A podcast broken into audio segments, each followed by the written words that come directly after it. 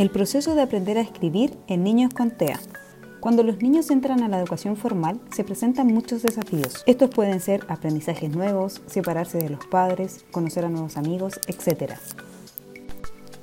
Y dentro de estos desafíos se nos enseña la escritura, habilidad completamente necesaria para nuestra vida en general. Hay que admitir que los primeros encuentros entre los niños y los lápices son de forma exploratoria.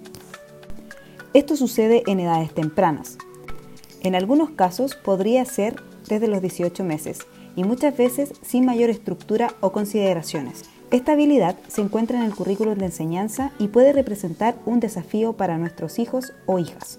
Hoy analizaremos algunos de los puntos que nos pueden ayudar, ya que es un tema muy recurrente en los padres de los niños con TEA.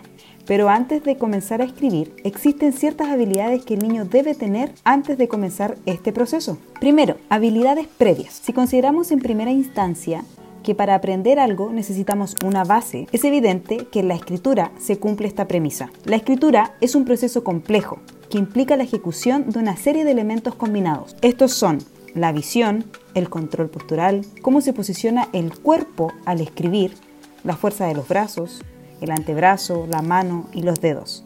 La coordinación ojo-mano, la coordinación de ambas manos, lateralidad definida o en proceso, etc.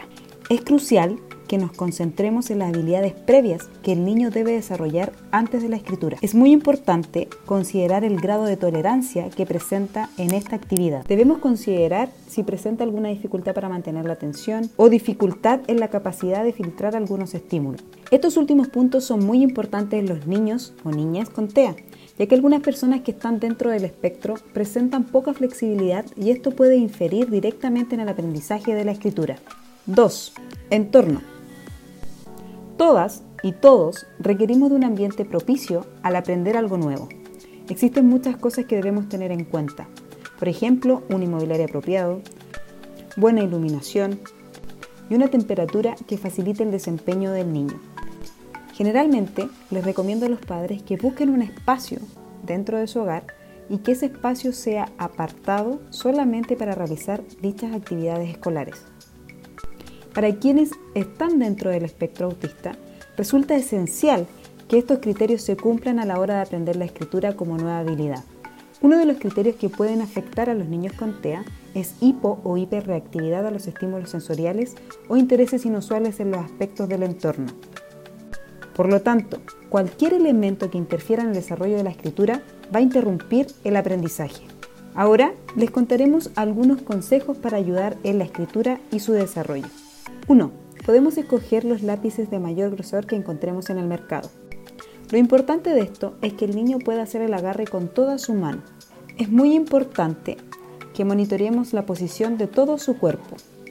Esto es, espalda erguida, sentado, apoyando los pies en una superficie firme, que puede ser el suelo o un apoyapiés, ya que si está sentado y le cuelgan los pies, esto será un elemento distractor y entorpecerá el aprendizaje.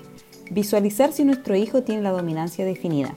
Para esto nos vamos a fijar con qué mano come, con cuál se lava los dientes, cómo manipula de forma principal los objetos y con qué mano tiene más fuerza. Para esto podemos utilizar actividades o juegos que sea la manipulación de una masa o objetos pequeños que quepan en la mano. Si observamos dificultades notorias en el uso de estas herramientas, será de suma importancia consultar a algún especialista. Estos pueden ser un educador diferencial y o un terapeuta ocupacional. El educador diferencial posee competencias para adaptar el proceso de aprendizaje y el terapeuta ocupacional conoce en profundidad el desarrollo sensorio-motor y las áreas ocupacionales a abordar según la edad. No olvides que si tienes otras inquietudes, puedes contactarnos y con gusto te ayudaremos.